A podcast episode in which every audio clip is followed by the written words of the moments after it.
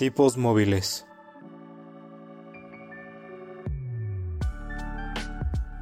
Un podcast que va más allá de los libros y de la realidad.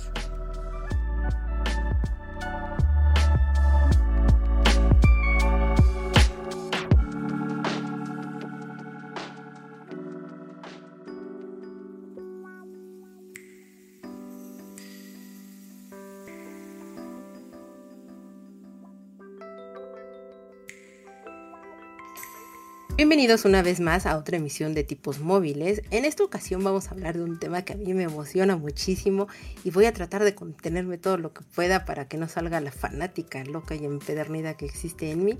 Pero bueno, en esta ocasión vamos a platicar de American Gods de Neil Gaiman. Y para platicar de este tema traigo grandes personalidades con grandes ideas que estoy así ansiosísima por platicar con ellos. Así que permítanme presentarles a mis tres invitados del día de hoy.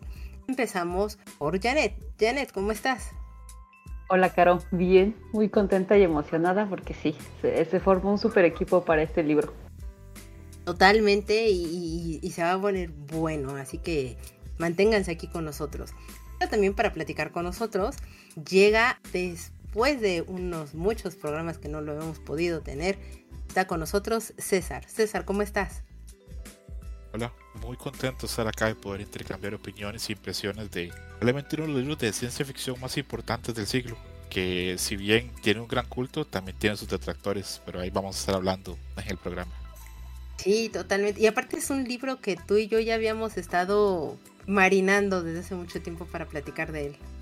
Sí, en algún momento conversamos, pero te soy muy honesto, preparando el programa y leyendo ahora bastante, me he dado cuenta, ha cambiado mi perspectiva del libro para bien. Siempre fue buena, pero ahora lo valoro más. Me parece increíble y ahorita nos vas a platicar un poquito más de esto. Y nuestro último y no por eso menos importante invitado regresa con nosotros Luis. Luis, ¿cómo estás?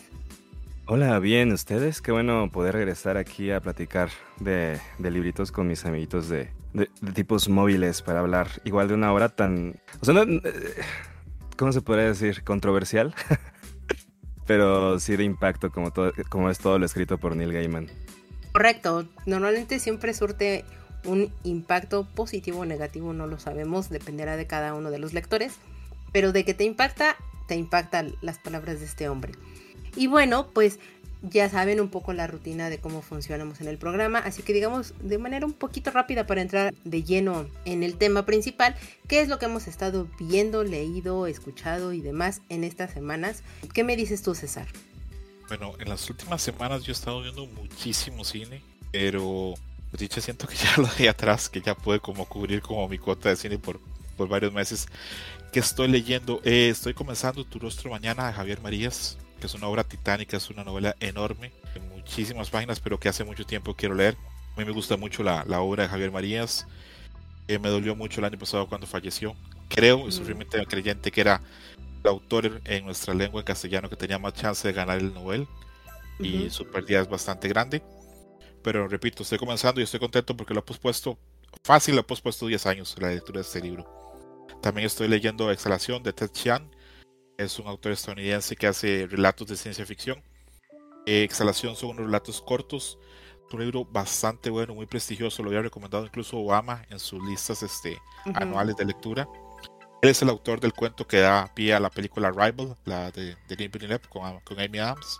Está basado en un relato de él.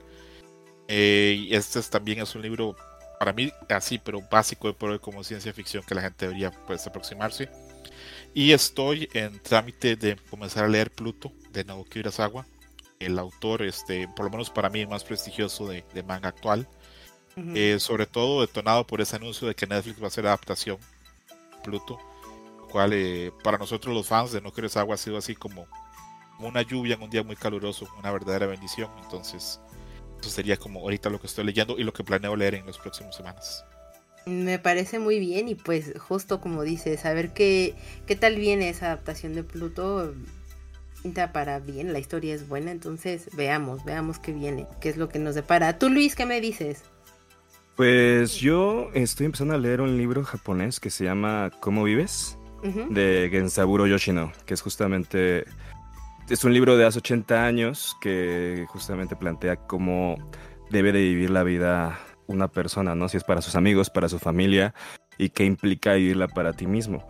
Es un librito que justamente va a adaptar este Hayao Miyazaki, va a ser su siguiente película. Me llamó mucho la atención cuando, cuando vi esa noticia y empecé a leerlo.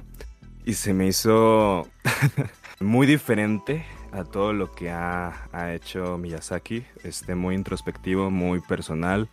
Es un, no quiero decir que es un dramón familiar, pero sí, sí te hace cuestionar bastante como las decisiones de tu vida, o sea, qué implica realmente ser feliz y qué implica realmente ser una buena persona.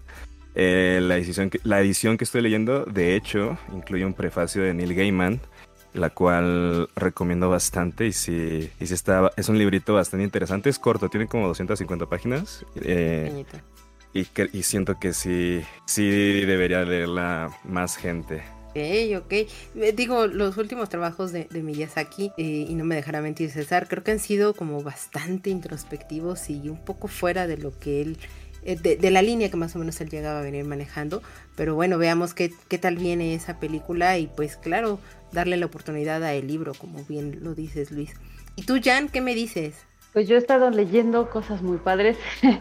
Justo en México, en mi librero, tú me recomendaste a Ortuño acabo de, hoy en la tarde terminé de leer eh, un libro de cuentos que se llama Agua Corriente, sí, Agua Corriente, y la verdad es que me gustaron mucho, me gusta mucho el estilo de este escritor. he conocido un escritor que me, que me gusta y que ya se metió en, entre mis opciones, entre mis primeras opciones. Y este, también me di a la tarea, creo que ya lo había dicho en el episodio 50, que me gustó muchísimo la saga de la amiga estupenda.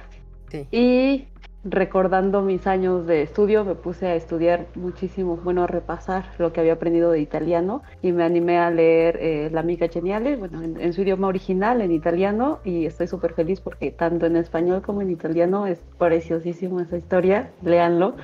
Y pues terminé de leer mi primer, ah, también he estado leyendo a la, a la premio Nobel, al actual premio Nobel, también me encantó, me, ah, no, estoy apasionada con esa escritora no sé pronunciar su nombre porque no sé francés, pero de verdad es que me agrada encontrarme con, esta buena sorpresa porque últimamente como que los premios, como que uno ya no confía tanto, ¿no? Pero de verdad es que a mí me ha gustado muchísimo cómo escribe y leí por primera vez mi primera novela gráfica, preciosísima también. Hierba es una belleza total, es una obra de arte entonces, pues he tenido muy buenas lecturas, me lo he pasado muy bien leyendo y ya estoy en el último libro ahora sí de Juego de Tronos. Voy, con eso voy lenta, pero ya llevo por lo menos como, como 150 páginas, pero ya voy, ya voy con el último libro publicado, que esperemos se publiquen los que faltan.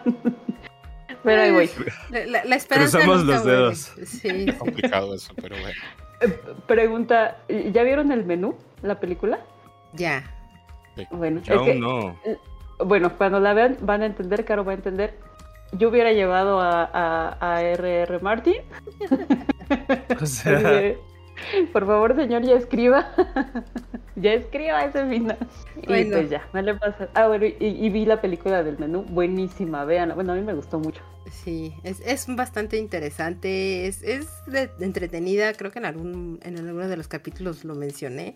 Porque yo la había visto. Te, la pasas bien eh, y vale la pena. O sea, no, no se van a arrepentir si le dedican tiempo de su vida a ver esa película. Sí está, sí está bastante interesante.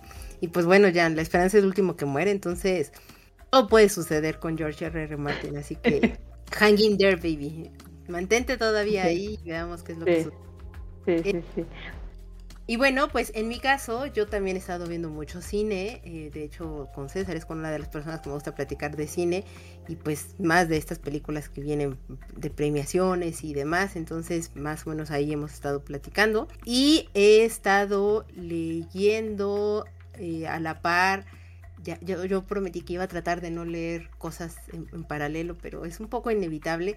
Entonces eh, estoy con el señor Sherlock Holmes de Arthur Conan Doyle porque lo había dejado hace muchísimo tiempo. Recuerden que parte de mis propósitos es retomar todos esos libros que en algún momento de la vida los tuve que dejar abandonados porque la vida.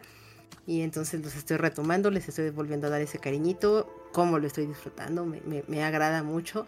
Y también estoy leyendo Paradise Kiss de Aiya Kazawa, si mal no recuerdo. Cómo me gusta el trabajo de esa mujer, ella es la autora de Nana y Paradise Kiss fue de sus primeros trabajos y me gusta mucho su, su, línea, su arte, las temáticas que trata. De repente pueden llegar a sentirlas que son unos super dramones, pero con un sentido del humor muy peculiar. Entonces yo la recomiendo, a mí me gusta, es una mangaka que me agrada bastante y pues la recomiendo. Para los que ya se hayan animado y, que quieran un poco de, digamos, eh, romanticismo, pero con un tono dark, por decirlo de alguna manera, esta mangaka es de verdad la opción y no se la van a pasar nada mal.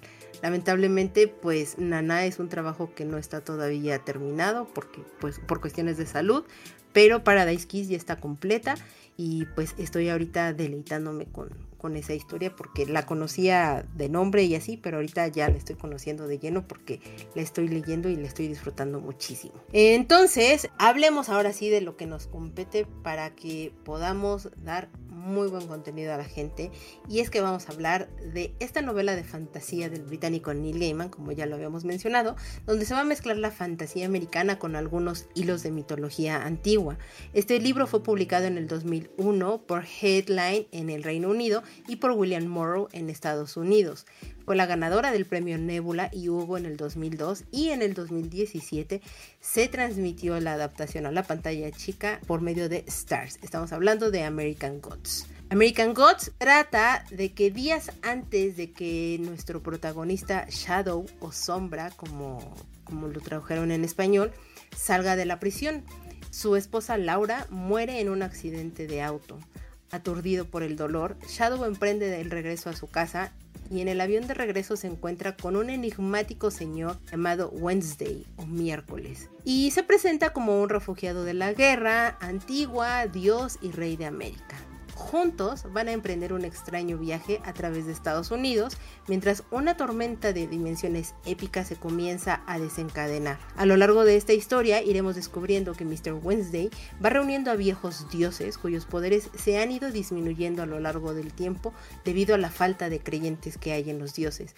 La intención de reclutarlos es para que vayan a una guerra contra estos nuevos dioses que son aquellos que conforman la tecnología.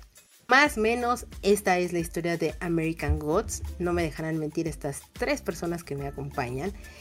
Este libro llegó a mí por una recomendación de mi ortopedista, ¿sí? Es de esas cosas bastante chistosas y graciosas porque, pues, en algún momento de la vida me sentí mal de algo, fui, me revisaron la consulta duró bastante, bastante rápida, como unos 5 o 10 minutos por mucho. Y los otros 25 minutos nos los pasamos platicando de libros y series. Entonces, así de increíble es mi ortopedista.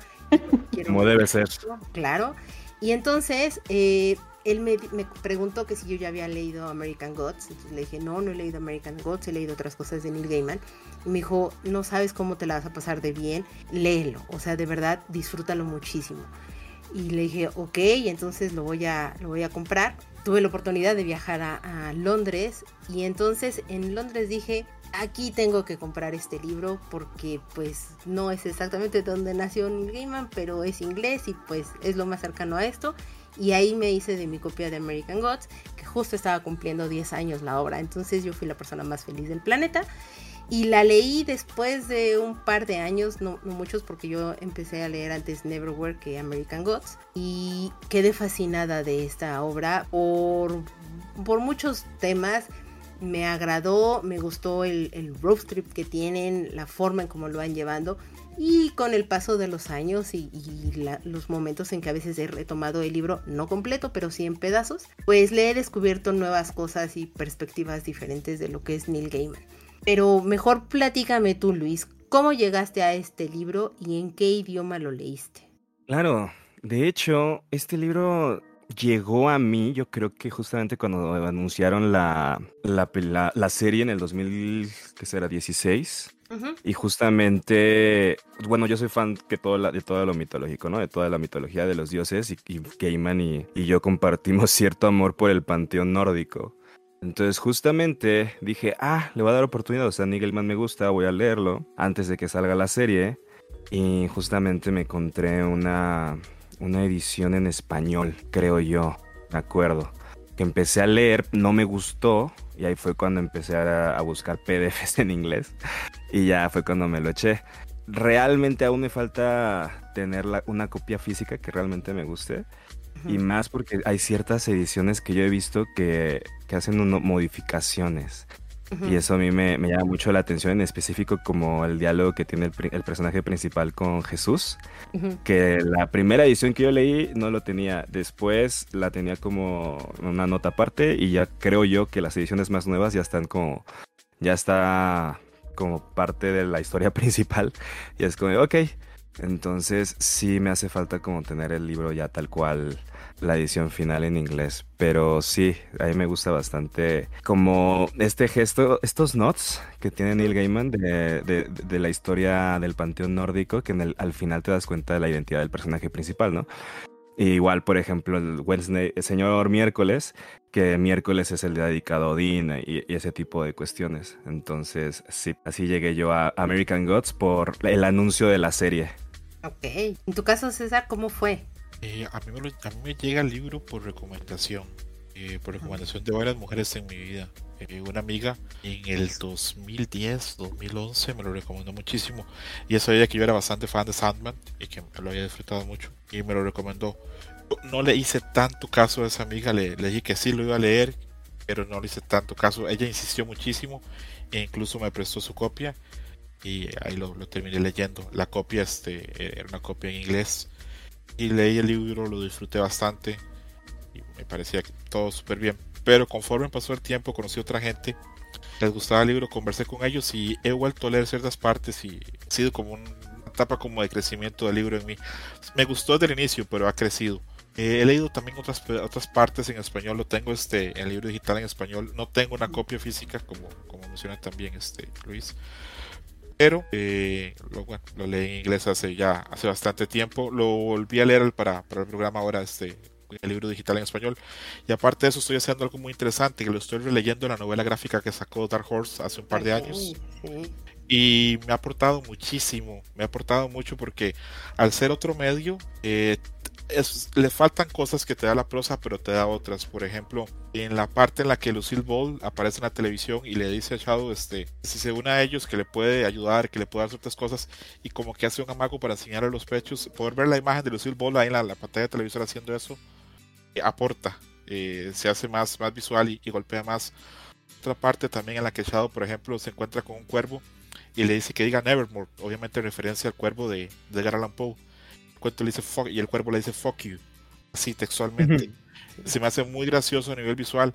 Entonces, si alguien ha leído el libro y tiene chance de aproximarse a la novela gráfica, lo recomiendo porque hicieron un súper trabajo, está muy bien adaptada, sí. da mucho, realmente da mucho a, al lector ya de la prosa tradicional. Enriquece mucho la experiencia, ¿no? Sobre todo si, como dices, si ya lo leíste el libro y todo. Digo, en su momento cuando anunciaron que iba a salir el cómic, o la adaptación a cómic de American Gods, por supuesto, inmediatamente yo dije, tome señor Neil aquí tiene mi dinero. O sea, lo venté y, me fui haciendo de, cada uno de los issues o de los tomitos del cómic hasta que los junté todos. Lo disfruté mucho, eh, aparte en, en, Loca porque salieron con dos, dos covers diferentes, entonces en Loca, ¿por qué no? Dije, voy a juntar las dos, pero ya después no me gustó tanto una como la otra, entonces dije, no, no, no me voy a quedar con una sola me quedé con todas las, portadas que eran casi en blanco, pero el arte de interiores, la, la forma como lo adaptaron, coincido totalmente contigo, César, es, una adaptación totalmente diferente. Y años después, pero así muchos años después, como, como en los cuentos, eh, muchos años después, me regalaron la, el, TP o el tomo ya de todos los libros, pero cuando lo tradujeron ya aquí en español. Sigue cerrado, no, no lo he abierto, pero porque eso es una cuestión mía de que yo normalmente no leo a Neil Gaiman en español, pero yo agradezco mucho ese regalo y el detalle, y entonces por eso sigue en mi librero, bellamente ahí conservado. Pero sí, les recomiendo totalmente la experiencia de leer también el libro en cómic porque es diferente. Jan, me metí vilmente. Cuéntame, ¿tú cómo llegaste al libro? Quisiera decir algo este, antes de, contestar la pregunta. Ahorita que estaba diciendo Luis de las ediciones, yo leí la edición de aniversario y ahí no viene tampoco el diálogo de Jesucristo porque, porque también viene como toda una introducción de él y después un epílogo de él, como que explica todo lo que ha pasado con su libro. Y decía que no, no era, que él lo escribió, pero a la hora de formar el libro como que no sabía bien dónde meterlo. Entonces en la edición de aniversario sí viene, pero viene al final como algo extra, como material extra, no viene dentro de la historia. De hecho, no, bueno, en, la edición que yo leí no figura mucho eso. O sea, sí hay una imagen, una escena, mm, pero no es la más importante, digamos, no es lo más central. Y al final sí viene ya todo el diálogo de Jesucristo y pues sí, yo también dije, pues no, yo tampoco sabría dónde ponerlo.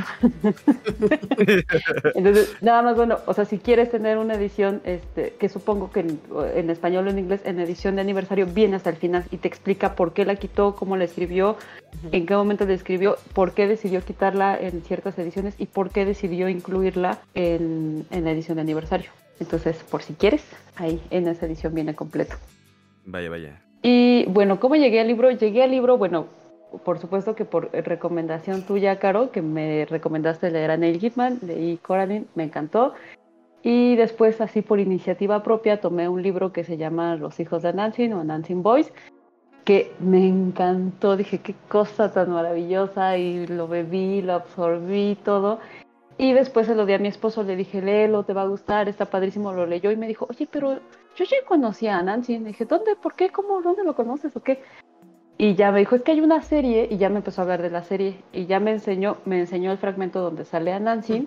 Le dije, ah, yo no me lo imaginaba así, pero eh, le dije, voy a leer el libro, porque si está Nancy ahí, pues yo quiero saber, o sea, si se la pasa tan increíble con sus hijos, pues imagínate, imagínate cómo se la va a pasar, pues con sus cuates, ¿no? Entonces, este, por eso decidí leer American Gods. En Kindle lo, lo pusieron, en, lo tenía de forma gratuita en la biblioteca de Kindle y ahí lo empecé a leer. Me empezó a gustar tanto que después lo pedí en físico, pero pues luego ya no me gustó tanto.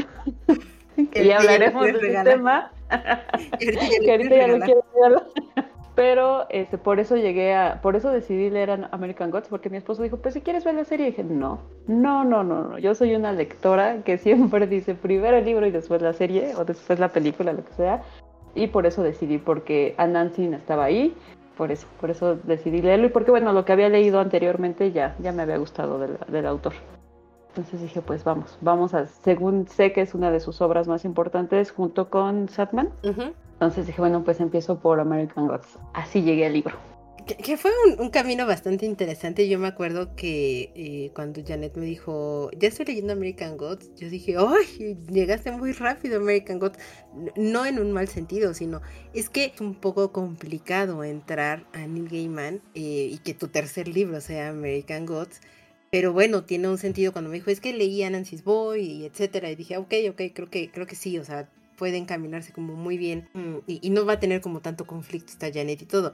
Y es que aparte, eh, pues yo revisando reseñas y todo, sobre todo para prepararme para el programa, me topé con que la gente lo que más mencionaba era que era un libro raro y que era complicado. ¿Tú, Luis, crees que mm. sí sea así? O sea, que sí sea un libro raro. Yo siento que es un libro raro en el sentido de que se ve muy bien los, los bloqueos creativos que llegaba a tener Neil Gaiman y en los cuales empezaba a hacer sus drafteos de, ah, este, ya no sé cómo avanzar la historia principal, entonces vámonos a este filler para que les hable un poquito de la historia de, este dios. O vamos a crearnos este drama con los niños desaparecidos en este pueblito de Wisconsin. Spoilers, el viejito es el malo. Entonces, este, como que sí sufre mucho de esto, en el que eh, mientras estás en el libro, tal cual, si, uno piensa, qué buena serie sería esto, ¿eh? Pero ya la serie, por ejemplo, ya cuando lo pasas, eh, no sé, no, no, no, no. Mm. El problema, siento yo, es que Neil Gaiman siempre quiere como profundizar de más en sus personajes. Eso, eso no es algo malo, pero para las personas que no quieren llegar como a profundizar y quieren como avanzar en la trama o decir, ok, ¿esto para qué es? Ok, avanza, avanza por favor, dime para qué sirve esto, este sí puede llegar a ser bastante como no, no sé si saturarlos o, o, no sé si, va, si vaya por ahí. Este, yo la verdad lo disfruté bastante. Me gustó mucho como que me hablara de, de, qué es lo que pasaba con varios personajes, pero sí hubo, hubo momentos en los que yo hubiera preferido saber un poquito más o un poquito menos. Y creo que más que nada, el, el, este libro es raro yo siento que va más hacia el personaje principal, pero yo creo que la siguiente pregunta es sobre eso, ¿no? Mm, Entonces, ahí se queda mi, opinión. Ok, ok. Digo, ahorita que te estaba escuchando, eh, me hiciste recordar que, una amiga en algún momento empezó a ver la serie de Good Omens. Y entonces cuando la empezó a ver y todo, ella me dijo, oye, ¿cómo me dijiste que se llama la serie tal de, de este Neil Gaiman? Le dije, ¿cuál? O sea, tiene dos, ¿no? ¿Cuál de todas? Sí, ¿cuál, no? Y ella me dijo, la que están apenas estrenando y todo. Entonces le dije, ah, acaban de estrenar Good Omens. Le dije, ¿le estás viendo? Y tú me dijo, sí. Y yo, ya saben, en, emocionada, así fue. me encendió el gatillo, exacto. Y, fue así como, ah, ¿te está gustando? Y ella me dijo, sí, o sea, bueno, es que me parece interesante. Pero tenía una cara más como de, no le estoy entendiendo, es muy rara. Y yo dije, ok. Y me dijo, lo que pasa es que la forma en cómo escribe este señor me parece complejo, o sea, es como enredada. Y le dije, ok. Le dije, ¿has visto American Gods? Y me dijo, es que justo me pasó lo mismo con American Gods, con la serie y todo, y la verdad es que yo la dejé, ¿no? Y dije, ah, ok, le dije, es, es que no sé si en libro o, o, o sea, en letra, pues, pueda ser diferente porque pues es una adaptación, medios diferentes, etcétera pero ya no supe si, si realmente leyó los libros o no. Y, ahorita que estabas mencionando eso, Luis, me hiciste como recordarlo, porque tal vez algunas personas lo pueden llegar a sentir de esa manera. No sé, ¿tú qué piensas, César?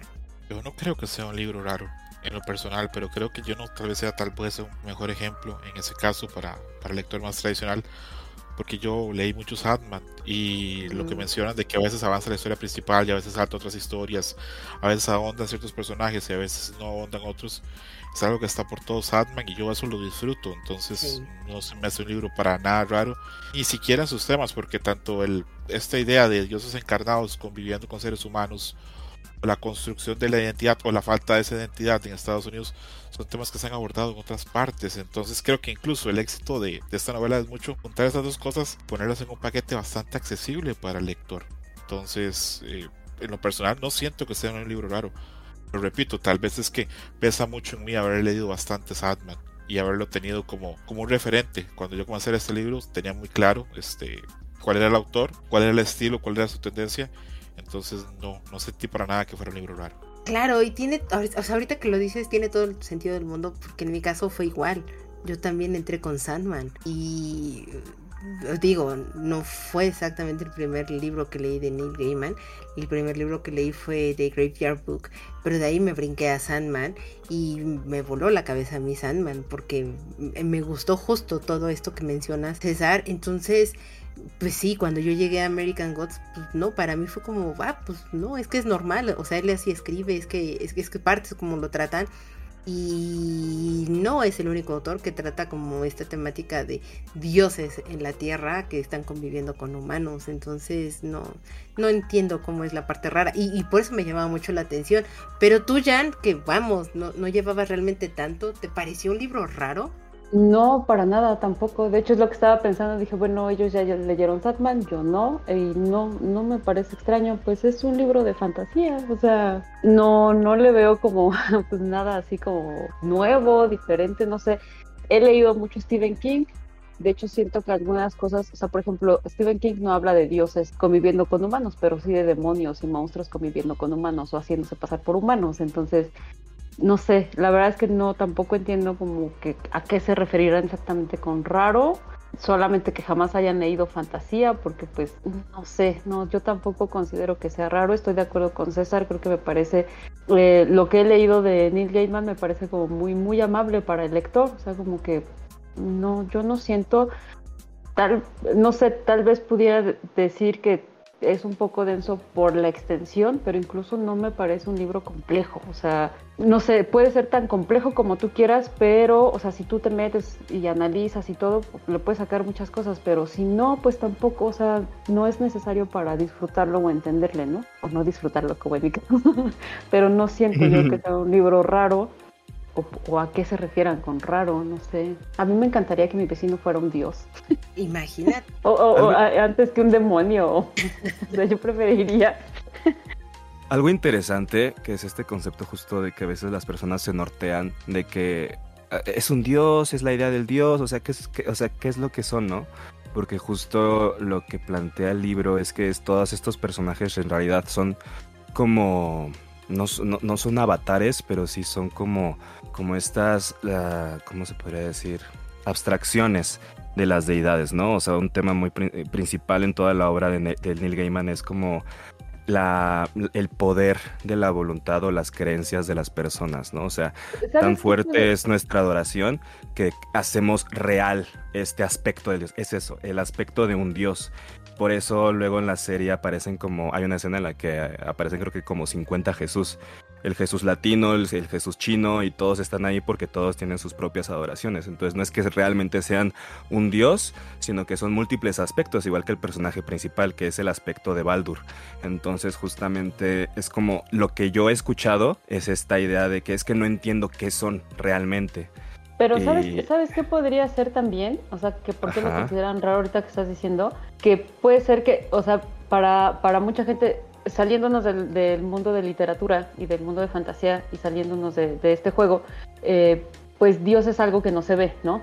O sea, Dios no, no es tangible. Entonces de pronto te ponen una persona con todas las características, pero pues en la Biblia lo dice, ¿no? Es a, a semejanza y lo ves como cualquier persona, entonces yo creo que a lo mejor ahí como que dices, no, pero ¿cómo, no? Si, si no se ve, o sea, Dios no es tangible. Eh, como que no saben si es un fantasma o es un Dios.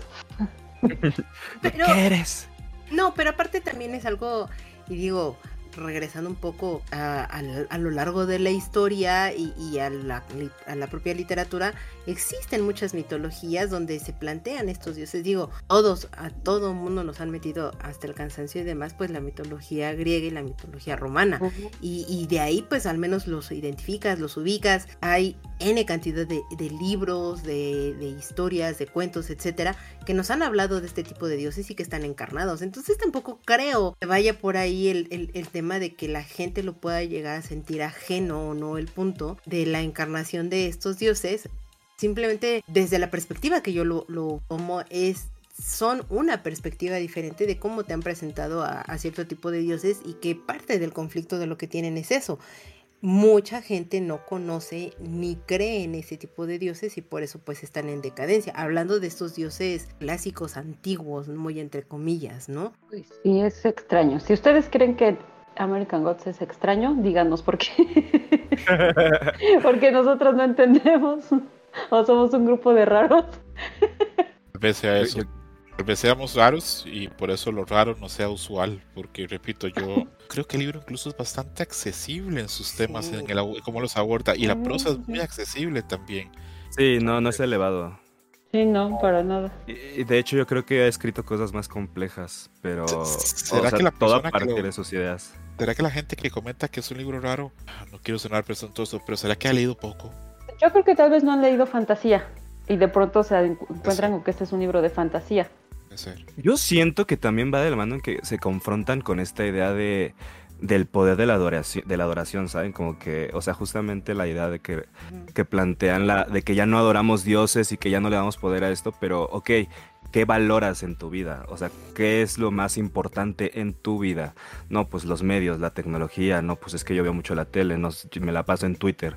O sea, entonces siento que a veces eh, las personas cuando les ponen muy en su cara qué es lo que está pasando con su vida, qué, está, qué es lo que está pasando eh, en el mundo actual, como que se choquea y como que dice, no, pues es que como que, no sé, ya no quiero. ya, ya, no me gustó. Entonces yo creo que también podría ir por ahí, ¿no?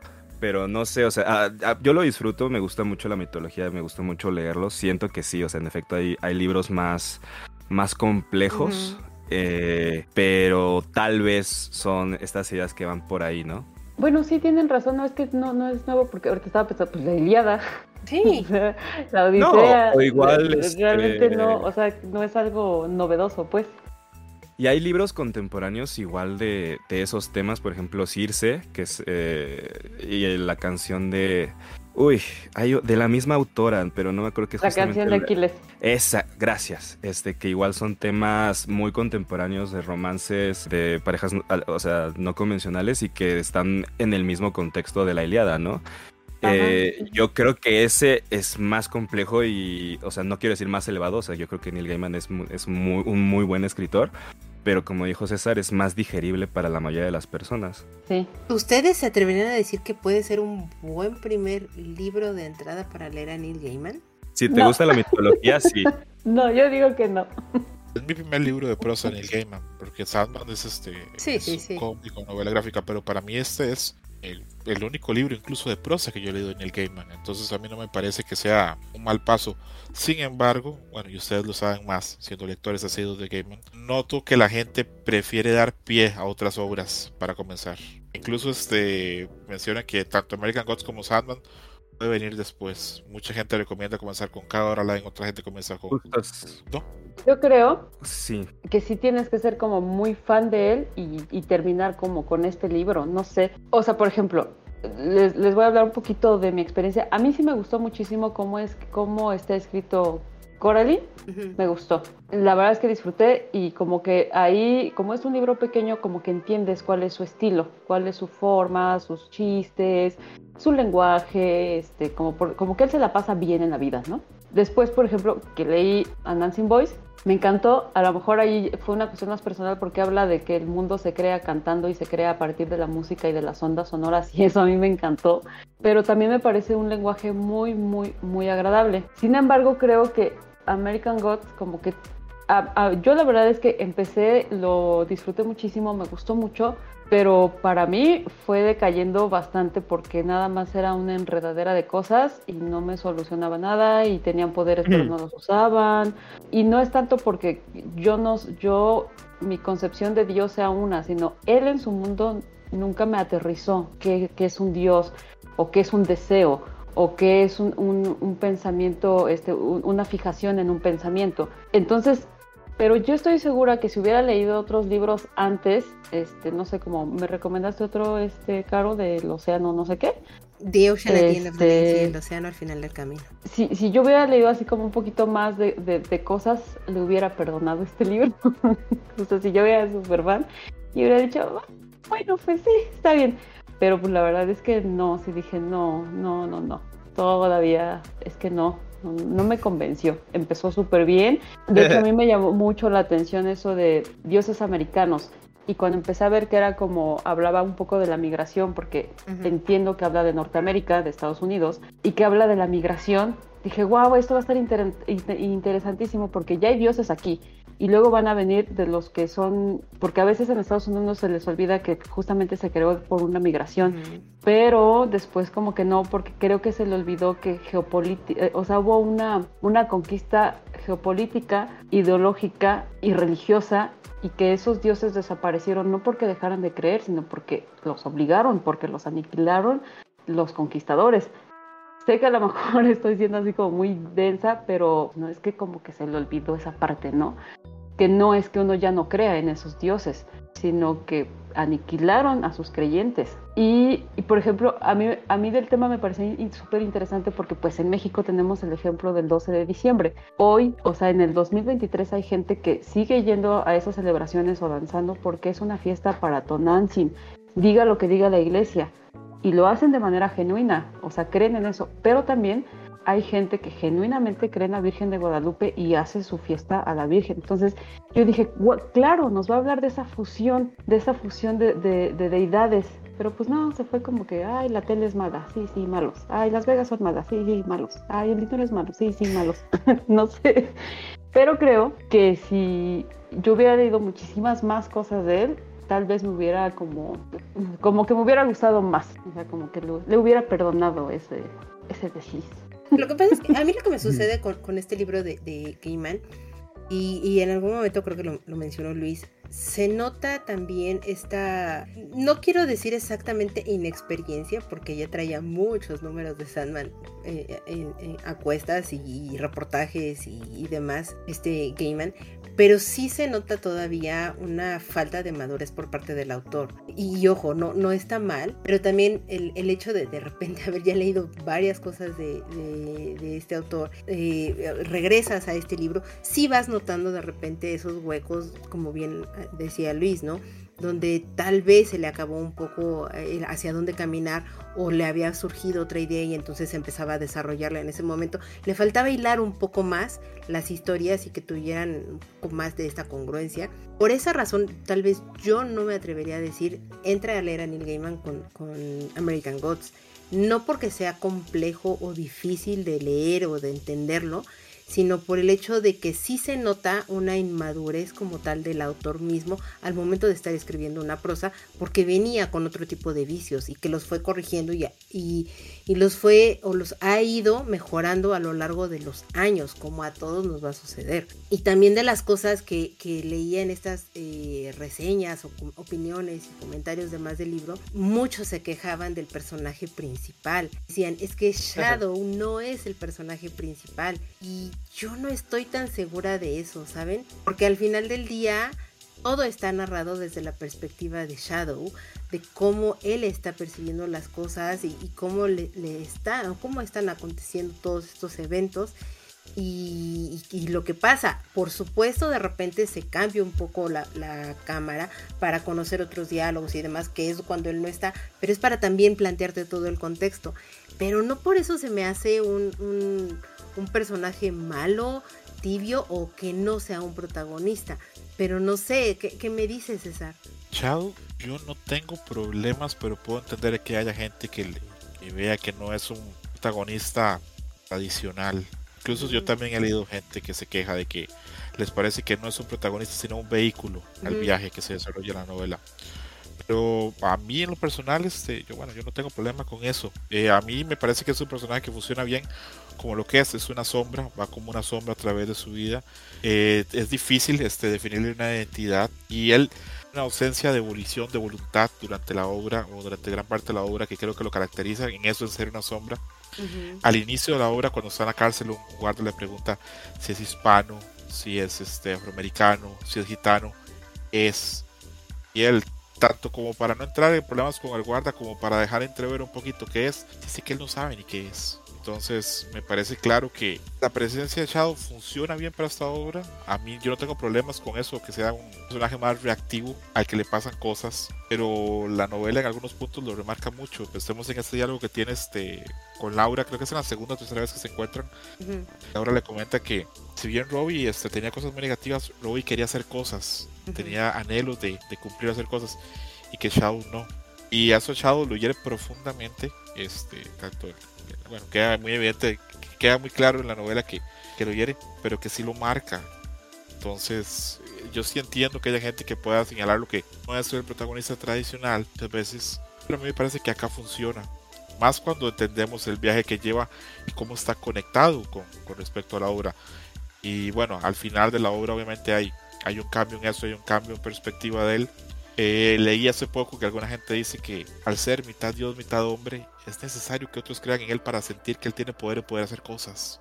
Entonces, en lo personal, a mí me parece que Chado funciona bastante bien. Yo sí creo que es el protagonista, pero sí comprendo que haya gente que tal vez no lo sienta como el protagonista clásico de una novela de ciencia ficción.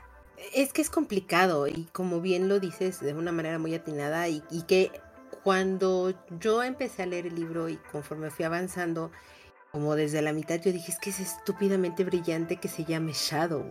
Tiene todo el sentido del mundo porque es así. O sea, es, un personaje neutro, no necesita eh, eh, hacer más o, accionar más, ni mucho menos, porque entonces deja de ser o pierde totalmente la esencia. Por eso a mí me pareció brillante el nombre, la, la forma, la personalidad, eh, toda la característica de lo que, lo que Gaiman formó.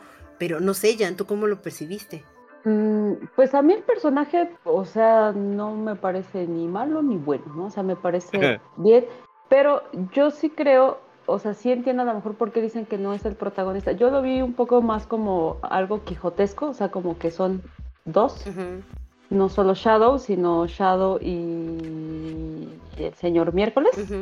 O sea, siento que a lo mejor por eso como que dicen, eso no es el protagonista, pues al final de cuentas es una pareja que va viviendo aventuras, ¿no? Por, eh, sí, o sea, vemos más en, a lo largo de la historia la visión de Shadow, este, porque digo, la, historia empieza con él y termina con él, y vemos lo que él siente, lo que él piensa, lo que él va descubriendo, ¿no? Junto con el lector, de hecho, o sea, él tiene la visión, nosotros no sabemos más de lo que él sabe, de lo que Shadow sabe. Entonces, pero yo sentí fuera de, que si es un buen personaje o no es un buen personaje en cuestión de, cómo lo formó. Yo siento que tal vez podría verse que no es el principal porque sí podría tomarse este sentido como pareja, ¿no? Que son Shadow y Wesley, o sea, como ellos dos. No sé, pero por supuesto que el foco está más en él. No sé, como que tampoco se me hace tan confuso. Les digo, sí, en algún momento como de pareja, pero de hecho yo sí hubo un momento en que vivían tantas, tantas, tantas, tantas aventuras que dije, esto es como el Quijote, ¿no? Que van de una cosa a otra y todo les sale mal. pero pues no, no creo que haya duda de que es de los personajes principales, ¿no?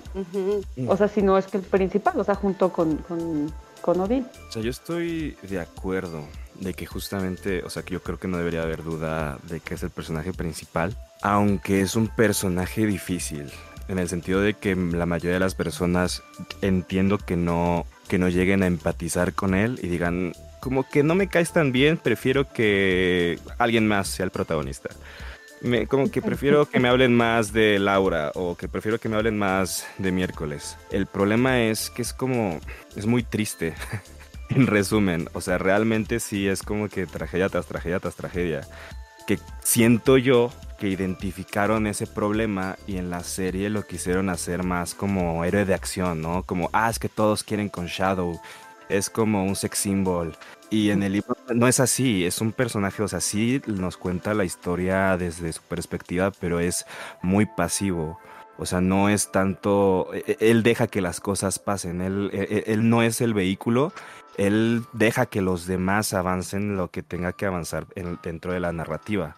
Y yo creo que ahí viene la problemática con muchas, con las personas que llegan a decir eso, porque justamente es un personaje muy difícil de decir, ah, quiero que seas mi amigo. O yo me veo en este personaje. Y pues no, o sea. Pero el hecho de que te caiga mal o bien, no, no, como que no tendría que ver si es el protagonista o no, porque eso sí está clarísimo. sí, estoy de acuerdo que no nos caiga bien. Y de hecho sí lo que dice Caro tiene todo el sentido de que pues finalmente es una sombra que se deja llevar por Odín, es la sombra de Odín, ¿no? Siempre está la sombra de él, porque él nunca decidió nada, nunca dijo si sí o si no, medio que lo convence y, ya estaba de enganchado. Es el amigo que, te, que dice sí a todo. pero. Sí. Que dices, ¿por qué estoy aquí? pero. ¿Cómo llegué aquí? O, sea, yo digo que no debe haber ninguna duda, pero sí entiendo por qué las personas prefieran otro personaje principal, ¿no? O sea, ahí va mi, mi, mi, análisis. Ok, ahora que, que, comentaban, pienso que cuáles son los momentos en los que Shadow tiene como más que está como más contento o que está como más cómodo con su situación y es cuando comenta cuando está en la cárcel y en la cárcel uno no decide nada, qué come, qué hora se levanta, ni a qué hora se acuesta, simplemente obedece y sigue con un cierto orden y eso refleja mucho el carácter de Chao a través de, toda la obra porque eh, cuando comenta también por qué le dicen Shadow, que es por seguir e imitar a los mayores, este, reproducir este, los comportamientos, es lo que él hace a través de toda la obra. Después luego habiendo espacios y luego al final cambia este notoriamente. Pero sí, yo creo que eso es lo que podríamos apuntar del carácter de él. Pero sí, también coincido con, con, ellos. Es innegable que es el protagonista. Un protagonista tal vez poco empático para algunas personas, pero es el protagonista. Es que sobre todo, eh, un poco lo mencionaba Luis, ¿no? E, es complicado tratar de identificarte, arroparlo y quererlo a el personaje. Pero en mi caso pasó todo lo contrario, porque justo así está construido. Es el mejor amigo de Caro. Sí, es que, ven, te abrazo.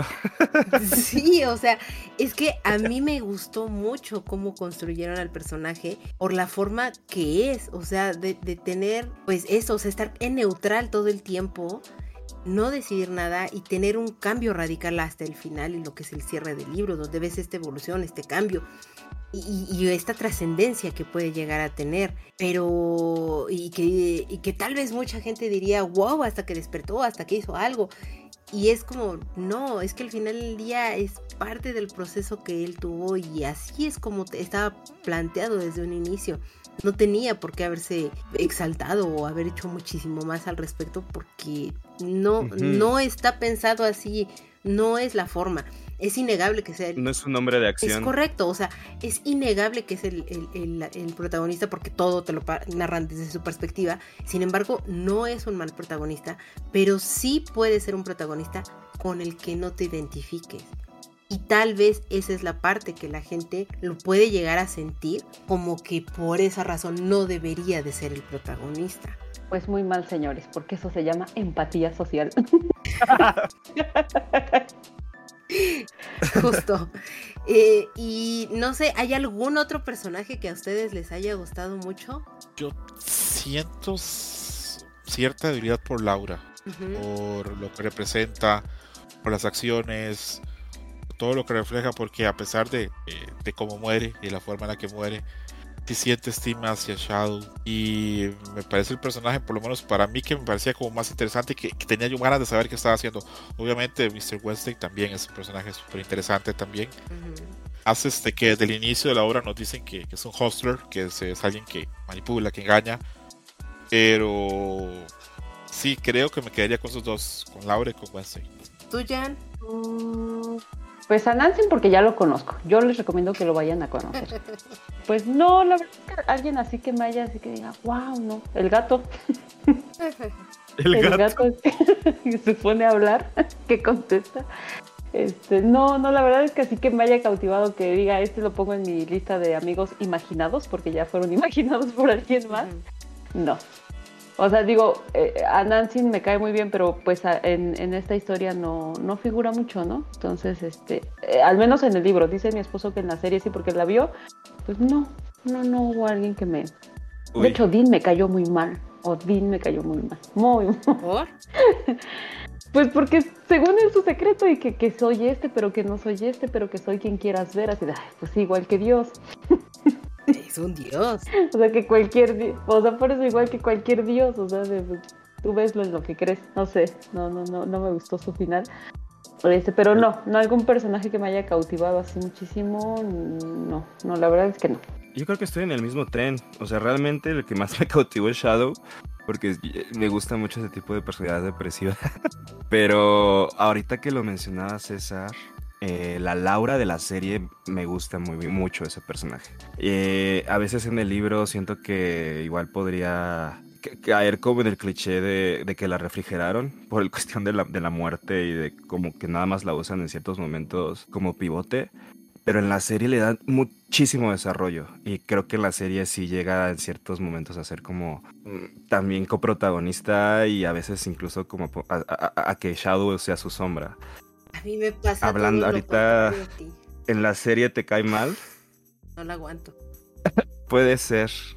Pero es que es, que es demasiado de Laura. La, meten demasiado y la meten como que realmente ella está moviendo la narrativa en ciertos momentos e incluso como parte del equipo triunfante. Eh, y justamente, por ejemplo, a Nancy en la serie no me, no me cae mal, pero me satura que esté tan enojado. O sea, que sea una mm. personalidad tan enojada. ¿Ahí en la serie me ponen enojado? Si a mí me cae bien porque se la pasa re feliz eh, exacto, exacto. O sea, por eso me cae bien porque se la pasa de maravilla. a mí en el libro me cae muy bien a Nancy porque es como súper chill, súper eh, eh. Pero en la serie es, es, es, muy está, eh, sí, es, un personaje la, enojado. Música, la música, por más estridente que sea, nunca puede estar enojada. Puede haber disonancias, pero no puede estar enojada la música y él es la música. Eh, no veas la serie. ya, me acordé quién me cayó bien y que dije, wow, o sea, todavía estaba en los inicios del libro, o sea, digamos que antes de la página 160, este, la diosa del deseo, ay, ella me cayó bien. En el libro sí, en la serie tampoco. La, diosa del deseo me cayó. Ella se la pasa súper bien. Ella siempre está, ella siempre tiene a alguien que la adore. Eh, ella me cayó bien. no veas la serie. De, su, de su intención. Llamémoslo desde esa desde esa manera. Desde ese punto. Sí, sí, sí, veámoslo así. Y bueno, hemos estado hablando como un poco de, del tipo de lecturas que le puedes llegar a dar a este libro y todo. ¿Qué tanto puedes profundizar en ella? O sea, ¿sí se puede tener distintos tipos de lecturas de, de esto? ¿Qué lectura le llegas a dar tú, Janet, a este? ¿O, crees que tratar de darle ya otro, otro significado y otro, otro tipo de entendimiento? Ya es como demasiado. Eh, no, yo creo que sí se puede. O sea, cualquier libro, si tú le buscas, si uno le busca, o sea, yo creo que los libros son tan profundos como el, lector quiera. Y pues aquí, por supuesto, está hablando de dioses, está hablando de deseo, está hablando eh, de fe, está hablando de conciencia. O sea, yo, por ejemplo, pues me puse bien densa, ¿no? Este, entonces, pues también lo puedes tomar como, ah, pues está entretenido, está divertido, ah, mira estos dioses, están cotorreando, así ah, su revolución, ah, pues qué padre, ¿no? Y ya, o sea, creo que un, libro puede ser tan profundo como el lector quiera que sea. Ok. Tú, César, ¿qué lectura le, le, diste? Nos mencionabas que tú ya le había, o sea, ahorita ya cambió un poco tu perspectiva del libro y todo. mi lectura a priori a fijarme mucho en la relación que tenían los dioses y la historia de los dioses, el conflicto, la tormenta que se viene. Pero en mis últimas lecturas de, del libro, en mis últimas lecturas también de la novela gráfica, me he fijado en otras cosas. Eh, me fijo que me gusta mucho que explora mucho partes de América que muchas veces no están representadas en, en las obras este, de ficción. Por ejemplo, se habla de, o sea, de los viajes que se dan, se dan en Kansas, Lakeside está en Minnesota, Tennessee, Wisconsin, Indiana, van a Chicago, pero por lo menos en el libro no van realmente a la ciudad, van como a un edificio donde conocen ciertos personajes, pero pasan más cosas, por ejemplo, en el Cairo, Illinois, que en Chicago, Illinois, siendo una ciudad tan importante.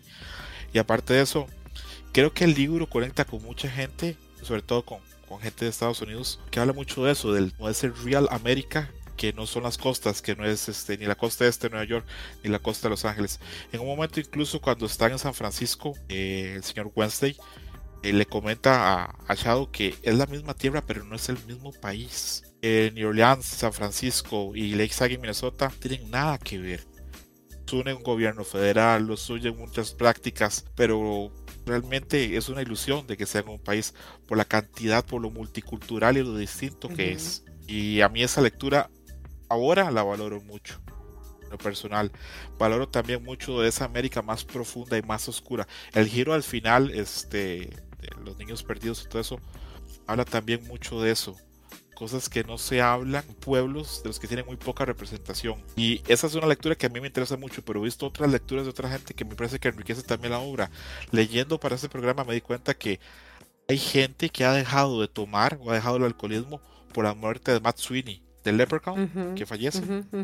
que leyendo el libro eran personas que estaban en alcohol y viendo la muerte y cómo muere, tomado eso para tomar la decisión de dejar de tomar. Lo cual a mí me parece que es una lectura bastante distinta a la que podría yo tener, pero válida para ellos. También he visto que mucha gente valora mucho este libro, pone una tristeza muy pesada en ciertos personajes, lo cual a veces no llegan a otras obras de ciencia ficción.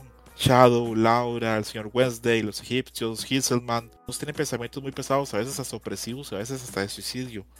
Eh, se habla que Thor se mató en Pensilvania en el 42 o el 32 es, no, recuerdo cuál de los dos, pero habla de eso. Y toda esa opresión, toda esa oscuridad, me gusta mucho el final, este, cómo se revela y cómo logra como cambiar este por parte de Shadow. Me fascina la parte de la final cuando Shadow canta también. Eh, creo que te lo mencioné ayer este, en, un comentario si, si oíamos a cantar o no en el programa porque me parece el final perfecto, este, la salida perfecta de, de todo lo pesado y lo oscuro que puede ser el libro a ratos. Entonces, estoy súper de acuerdo en que haya muchas lecturas. Eh, considero con Janet también de que el libro tiene las lecturas y la profundidad que, tenga el lector. Y en este caso me parece muy válidas. Repito, así como yo a priori me enfoqué mucho en lo de los dioses, de las cosas que les pasan en House of Rock, cuando aparece o no aparece Jesús, el Dios desconocido y ese montón de cosas. Ahora en mis otras lecturas he visto otras cosas que me parecen muy interesantes, que las que Gaiman juega mucho también con esto de la construcción y la identidad de América, que qué realmente es un país formado por migrantes, que qué es o qué no es autóctono. Y a mí eso me aporta, entonces yo estoy súper de acuerdo en que la gente tenga muchas lecturas y las comparta y las comente. Eh, y es que a, mí, por ejemplo, de las primeras cosas que me llamó mucho la atención y me gustaba de este libro, o me gusta, era precisamente cómo tocaba este tema de, lo que dices, ¿no? De, ser un país de migrantes y cómo lo está reflejando y, cómo la, migración y la formación de este planeta, de este país, perdón, bueno, no de este, sino de Estados Unidos, se va formando desde esa perspectiva y, que, eh, o, sea, me gusta. Y me acuerdo mucho que de cuando yo platicaba con, mi ortopedista que me lo recomendó y todo, y él me dijo, es que te va a gustar mucho y todo, dice, sobre todo, este libro léelo con un mapa. Es súper importante que lo leas con un mapa para que entonces entiendas los recorridos y, y veas yo dije, ok, me, me, parece como bastante atinado. Y la verdad es que sí, fue, fue, una de las mejores recomendaciones porque pues conforme ellos se iban moviendo a lo largo de, de, Estados Unidos, pues yo los iba siguiendo literal en el mapa y con todo lo que sucedía, y bien lo, lo dices atinadamente César, e, es una perspectiva o es una forma de mostrar Estados Unidos que no muchas veces se refleja y que poca gente se ha atrevido a explorar. Y sobre todo, y eso es de las cosas cuando que, el propio Gaiman lo ha, lo ha platicado, pues es parte, o sea, que él estuvo escribiendo mucho de este libro precisamente en recorridos y cosas que hacía en una gira precisamente de Sandman y, de cosas que él tenía a lo largo de Estados Unidos. Y se refleja ahí. Y ese tipo de cosas a mí me gusta. Y efectivamente las lecturas de ahí en adelante que tú les puedes ir llegando a, dar, porque ya vienen interpretaciones, el cierre que, que, por ejemplo, de las cosas que más me acuerdo mucho es cuando este Shadow está colgado en el árbol y todo el tipo de reflexiones y, lo que llegan a platicar el Iodín. A mí me gusta mucho esa parte o ese punto donde se encuentran porque empieza a haber como toda una transformación y se empieza a desmenuzar o, todo lo que ya llevaba recorrido pues empieza a cobrar, o por lo menos para mí cobró mucho sentido. Pero tú Luis, ¿qué me dices? ¿Qué lectura tienes para el libro? Justamente, o sea, lo que menciona César, siento que es muy relevante lo del análisis sociocultural de Estados Unidos en ese periodo específico del tiempo en el cual Neil Gaiman lo, recorría.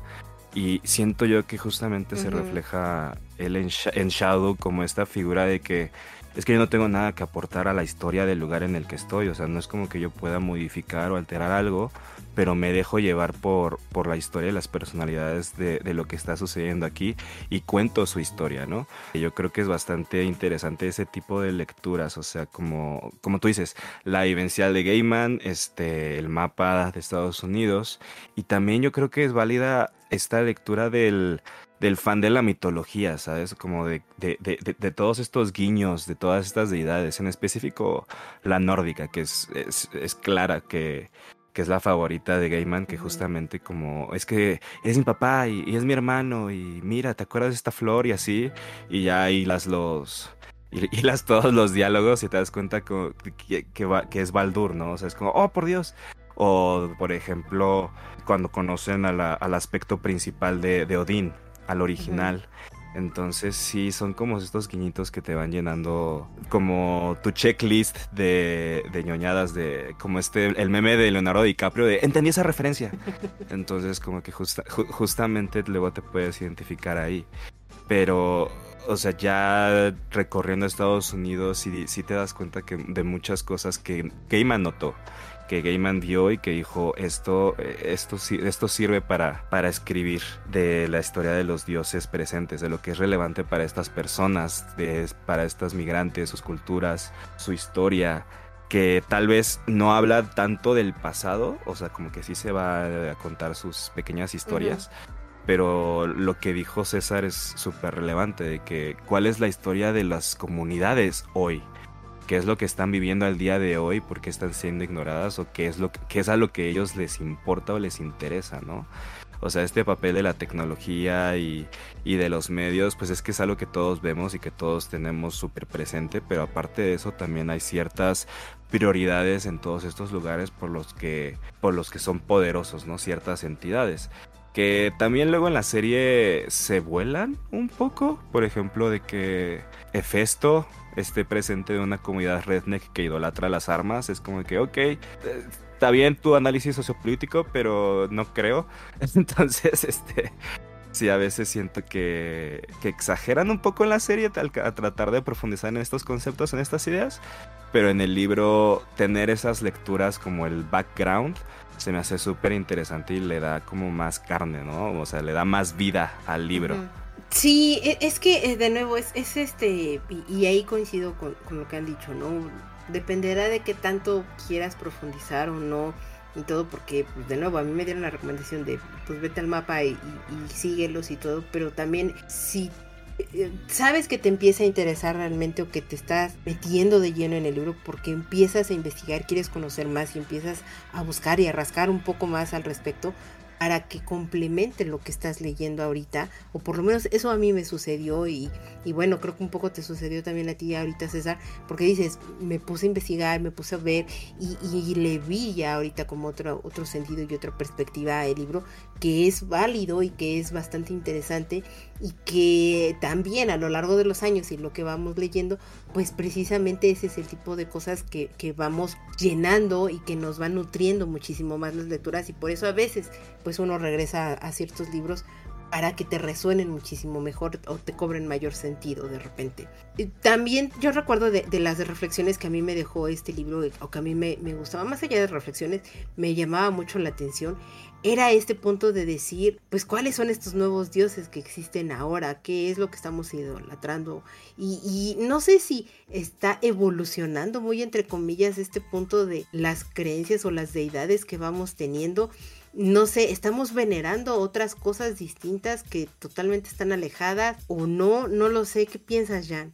Eh, sí, por supuesto que sí estamos replanteando esto, bueno, más bien no ahorita, sino creo yo que es una cuestión muy humana y que se ha hecho a lo largo de la historia, siempre cuestionándose si lo que estamos haciendo está mal, este, si lo que estamos haciendo está bien, eh, o sea, siempre estamos eh, cuestionando. Cuando el humano deje de cuestionar, yo creo que va a ser muy triste, porque pues justamente incluso los científicos, ¿no? Los científicos siempre están buscando esos secretos que tiene el universo, por qué es de esta forma, por qué no de otra, por qué, o sea, por qué, por qué el universo es así. Yo siempre me he imaginado que cuando grandes pensadores o científicos se mueren, como por ejemplo siempre me he imaginado la, la, la plática de, de Stephen Hopkins con Dios, así de casi latinas, casi latinas, y él reclamándole de por qué esa enfermedad y él diciendo que el mundo no está preparado para ir a la velocidad de su pensamiento, no sé, o sea, mm. yo creo que no solamente ahorita, sino siempre, siempre es, es cuestionable y, y, y se, se, ha cuestionado a quién, en qué creemos, por qué creemos, ¿no? Este, creo que es algo súper, súper, súper, súper humano y si el, el el pensamiento ha evolucionado, mmm, yo creo que en la fe no. En la fe no, no ha habido una evolución grande de, desde hace muchos años. ¿Por qué creo esto? Porque muchas religiones ya no existirían hoy, eh, porque no tienen sentido de acuerdo a todo lo que ya sabemos, ¿no? Eh, sin embargo, siguen existiendo porque pues por la fe, por la fe de la gente. También creo que el, conocimiento no, siempre es, o sea, el, avance no es lineal, no es, una constante, porque con el conocimiento que ya tenemos ahora, pues no habría grupos diciendo que la Tierra es plana, ¿no? O que el holocausto no existió, o cosas así. Creo que en cuestión de, fe y de creencias, pues cada quien puede creer en lo que quiera, y, y más ahora, incluso ahora, así como que, pues, o sea, si tú crees en el dios perro con gorrita, pues es el dios perro con gorrita, ¿no? O sea, pero en cuestión de, de, de, que si nos estamos preguntando, yo creo que eso ha sido siempre y por eso se escriben libros sobre esto, eh, tanto ficcionados como, como ensayos, como estudios y, y, por eso ese estar buscando tanto hacia el cielo como hacia las profundidades, ¿no? ¿Por qué estamos aquí? ¿Quiénes somos? ¿Quién nos trajo? O si somos nosotros los que creamos los dioses o los dioses nos crearon a nosotros, creo que eso jamás se va a acabar y espero que nunca se acabe porque justamente esas preguntas nos llevan a respuestas que no se buscaban. Válido, válido. Yo siento que realmente lo que lo que ha cambiado, o lo que se podría decir cuál es el, el cambio, es las prioridades de las personas. O sea, antes le rezabas a un dios para que lloviera, antes le rezabas a un dios literalmente para que no se muriera tu hijo, ¿no? De muerte de cuna y lo que plantea estas ideas de que mientras va avanzando la sociedad la gente se va alejando de estas ideas porque te das cuenta que realmente pues ya no cubren esos nichos, ¿no? O sea, la sociedad ya avanzó para que haya medicinas y no te mueras de, de un resfriado común. Para que igual, por ejemplo, haya comida en tu, en tu, en tu mesa aunque trabajes que, por el salario mínimo O sea, sí hay prioridades de que yo le rezo para estar bien. Yo rezo para estar, para que mi familia esté bien, pero ¿qué es el estar bien? ¿Cuál es esa comodidad? O sea, son muy pocas las personas, o bueno, sí existen, que ya realmente le deben toda su existencia a un dios o a una deidad. Y creo que es justamente lo que puede llegar a plantear este, e, este libro que, ok, yo no sea una persona que trabaje en, los medios o que igual trabaje al día a día, le interesa saber qué es lo que está pasando en Twitter, ¿no? O sea, qué es lo que está sucediendo con el peso, con el dólar. Este, quiero saber cuál es el tipo de cambio. ¿Por qué? Porque mi, mi familia, mi familiar está en Estados Unidos y me va a mandar una remesa y quiero saber qué es lo que voy a comer. Entonces justamente habla como es cuál es la prioridad de las personas y a dónde va el deseo o, las necesidades de esta cuestión del world, del que es la globalización, que es como es tan importante el cuál es, qué, es lo que va a pasar el día de mañana, ¿no? O sea, por ejemplo, estamos viendo lo que está sucediendo en Estados Unidos, China, que al, al final del día nos va, nos va a afectar, sea lo que pase. Entonces justo ya no le, estoy, ya no le estamos rezando a...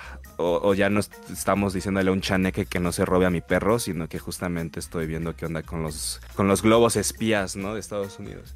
Entonces siento que es hacia dónde va el enfoque de las personas. O sea, yo justamente yo creo o estoy de acuerdo de que pues las religiones existen por algo, ¿no? O sea, para darle confort a las personas, para la espiritualidad, el equilibrio de sí, mental, emocional de las familias del individuo, pero también ya no es como que le reces a Zeus para que te dé cinco pedazos de oro al final del día. Entonces sí, sí, sí creo que ya hay un cambio de paradigma brutal de lo que creía un, campesino medieval eh, durante la muerte negra a lo que estamos viviendo al día de hoy. Claro. La pandemia. Por ejemplo. la peste. No, lo dirás, o sea, sí, yo creo pero que hay mucha gente que no se vacuna por su religión hoy. No, pero es un ejemplo muy válido porque por la pandemia del COVID murieron 6 millones de personas y durante la muerte negra murieron 80 millones. O sea, sí es una gran diferencia de lo que a, lo que vivieron ellos y a lo que vivimos ahorita, ¿ok? Sí hay personas que no se quisieron vacunar, pero ya el mundo está tan avanzado que aunque no se vacunen, el sistema de salud tal vez alcancen un respirador o tal vez alcancen cuidados o las medicinas o la infección de alguien que sí se vacunó. O sea, sí hay un avance en el que, ok, yo decido no vacunarme, prefiero darle mi atención en lugar de, de, al Dios, a tu Dios de la vacuna, a mi Dios de la vida fitness, ¿no? A mi Dios de, ¿cómo se llama este podcaster? A Joe Rogan es mi Dios ahora. Entonces sí, sí hay un cambio en las prioridades de las personas. Quería mala lección de Dios Joe Rogan en lo personal, pero bueno.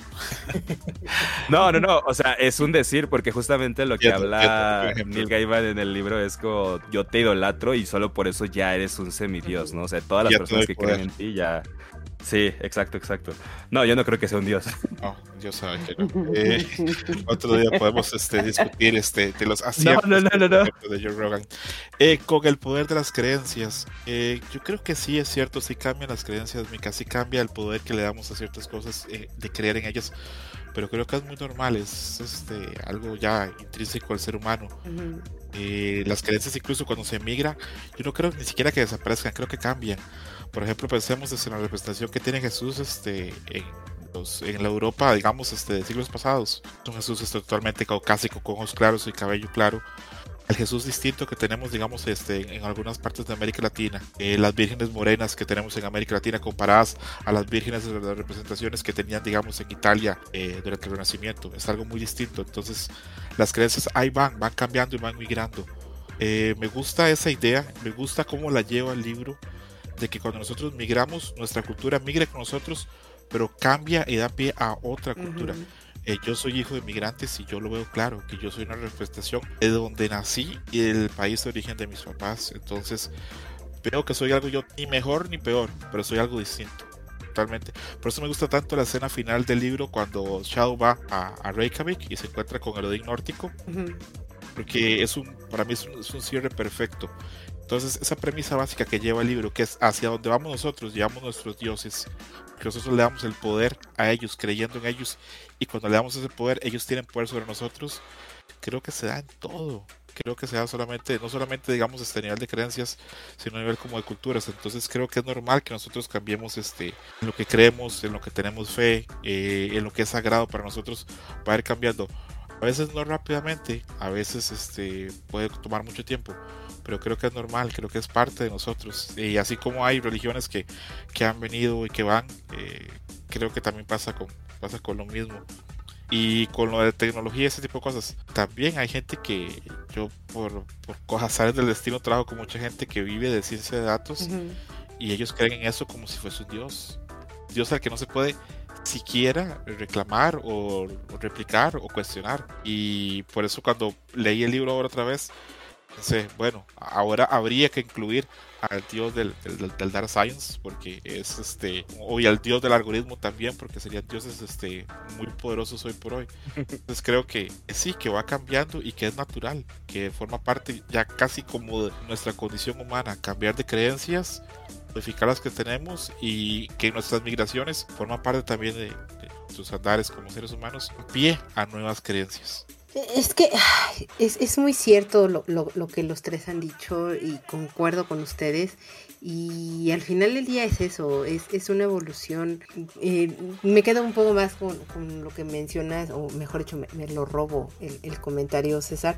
Lo que dices de, es que las creencias al final del día tú las traes, cada quien sabrá cómo es, pero tienen que evolucionar en el sentido de tú cómo vas a ir evolucionando y cómo se va a ir adaptando. Y que al final del día es un poco lo que estuvieron mencionando tanto Luis como Janet. Eh, la cuestión de creer, la cuestión de la fe es algo que está permanente, es algo que ha tenido la humanidad de manera constante, pero que simplemente depende mucho de la ubicación donde te encuentres para que entonces se determine más o menos, digamos, el, tipo de, color que le vas a, llegar a poner a, a, esta deidad a la que vas a idolatrar sea una cuestión de la tecnología, como decías, el dios de, los, de, la, de la ciencia de datos, o un dios al que, no sé, muchísima más gente le está adorando. Digo, Janet hacía, pues hace un momento la, el comentario, ¿no? Se siguen aquí en México teniendo esta, esta tradición y esta fe y esta creencia hacia lo que es la Virgen de Guadalupe, pero que al final del día,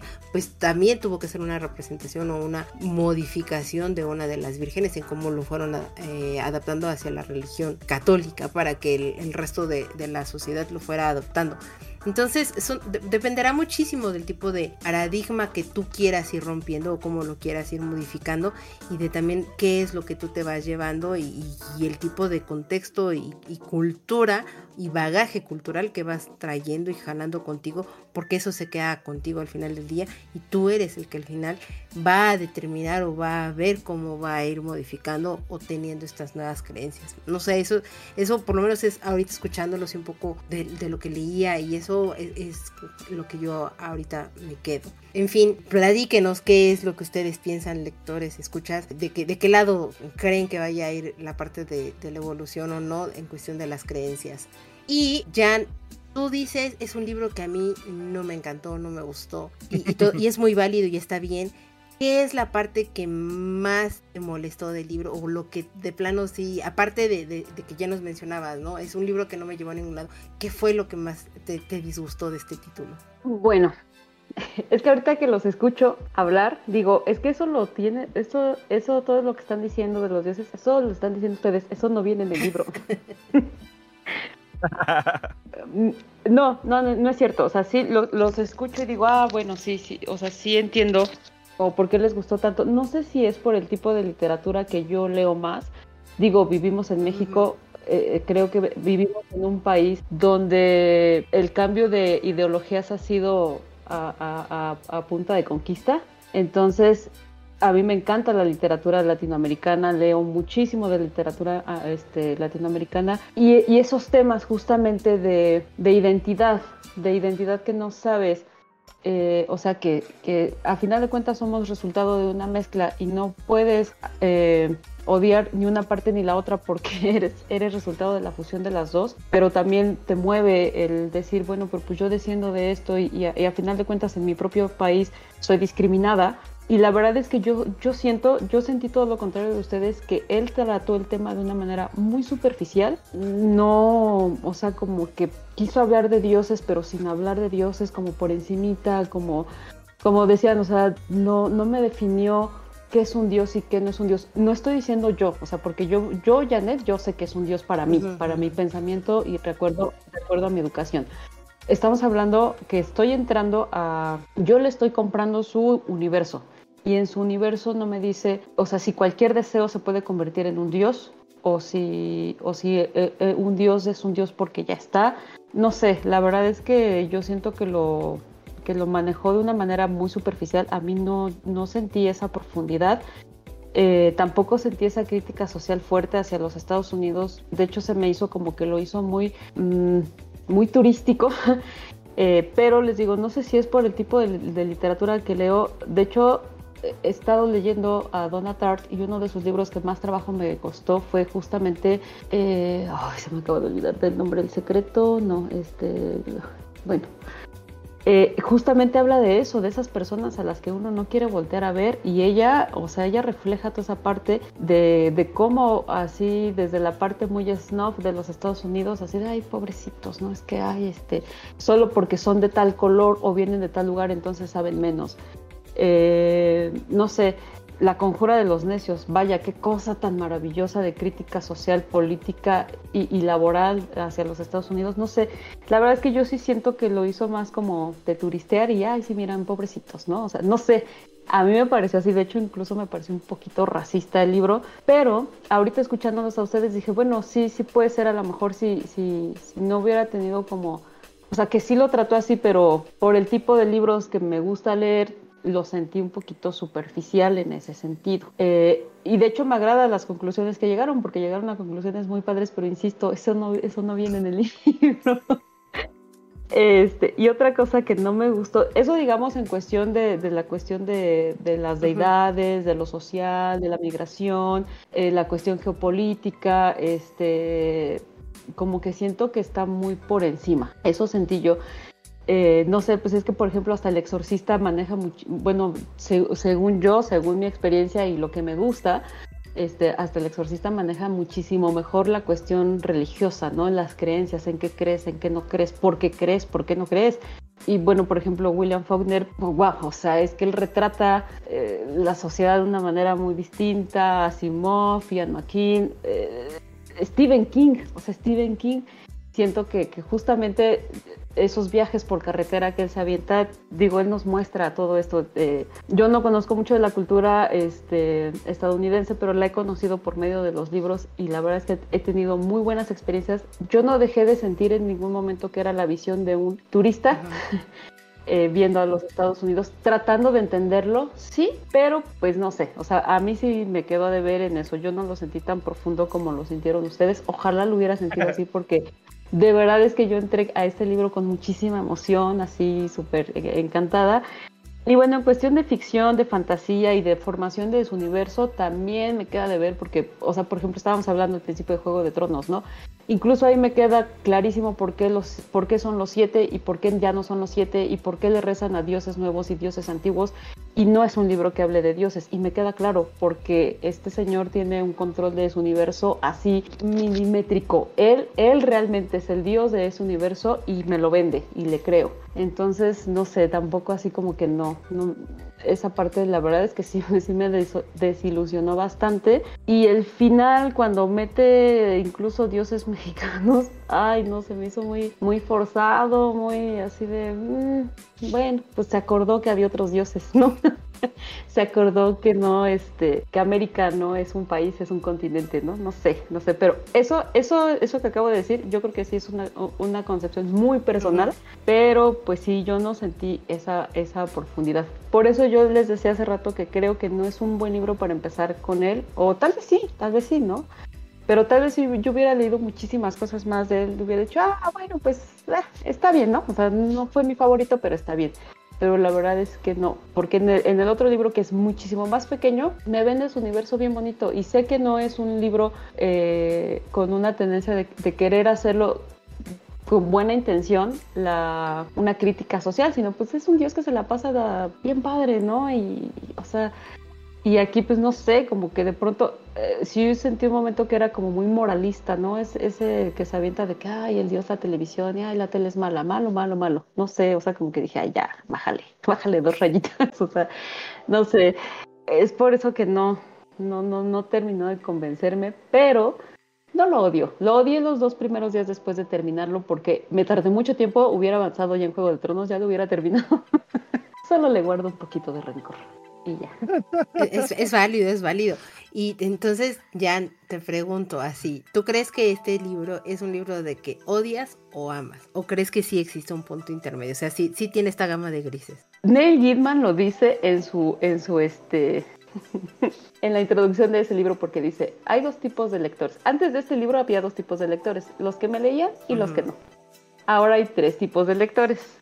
Los que me leen, los que no y los que odian este libro. no, no, los que lo odian, los que lo leen, los que no lo leen y los que odian este libro. Entonces soy del tercer tipo. no, solo un poquito de rencor, solo un poquito de rencor por el tiempo ¿Perdido? invertido, invertido No, no, yo creo que no lo es como una inversión porque al final del día dices, hubiera utilizado ese tiempo en algo más y es muy válido, o sea, tampoco pasa nada en el sentido de decir, me hiciste perder mi tiempo, estúpido Neil Gaiman, y le aventas el libro que, pues, sí le, sí le llega a pegar fuerte, ¿no? Neil Gaiman, te odio. No, no lo odio porque, porque Anansin es Anansin. Los hijos de Anansin, vayan a conocer a Anansin, es bien buena onda. A mí me cae muy bien, es mi amigo. Él sí es mi amigo. No veas la serie. No, no la voy a ver definitivamente. No, y menos después de que me aventé el libro. No sé cuántos miles de páginas. Porque es que aparte leí la edición de aniversario. Ah, eh, qué bueno que me acordé. Una aclaración para quienes nos están escuchando. A mí no me gustó el libro, de verdad. Creo que ya quedó clarísimo.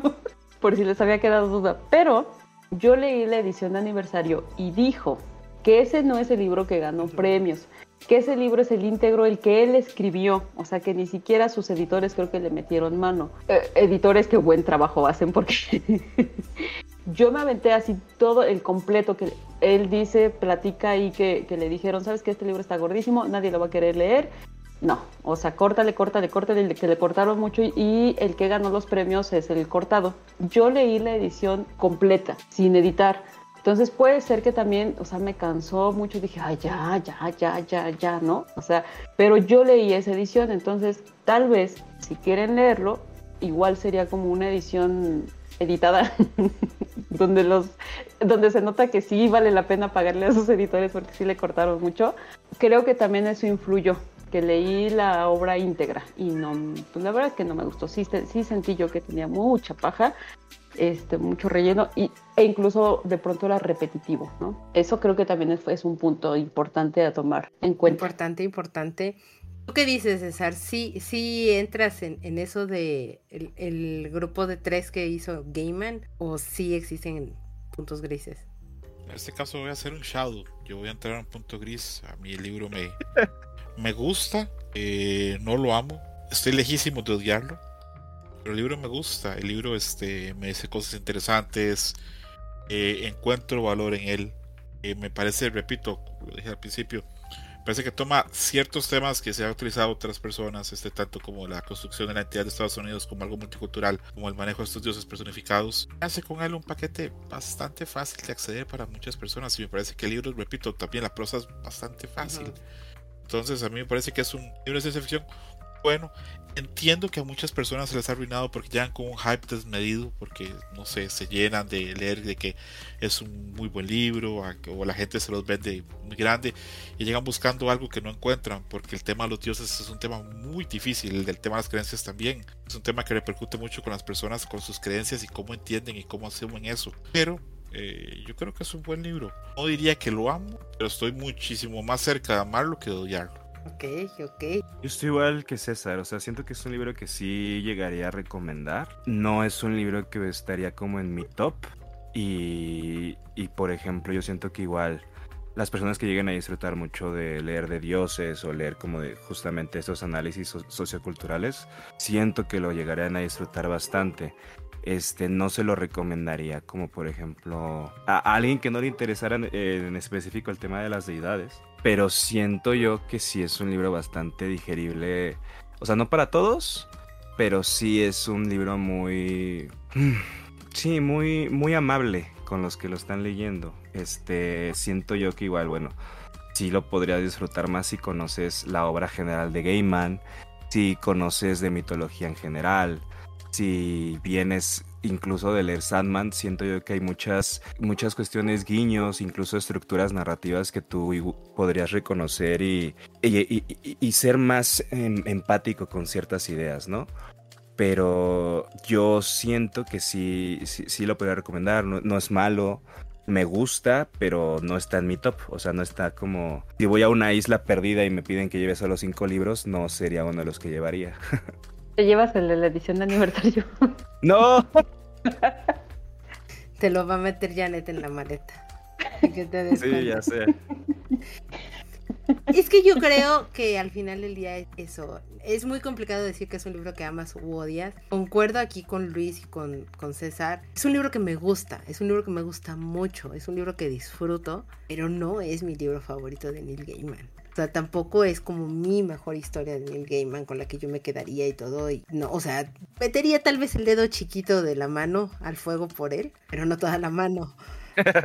Porque no es un mal libro. E, e, es, es un libro bastante interesante, pero que atinadamente lo dijo César, las temáticas que toca son complejas y tienes a un autor que está empezando a adentrarse en la narrativa o en la prosa o, en la literatura como tal, porque él venía de hacer otras cosas y se nota.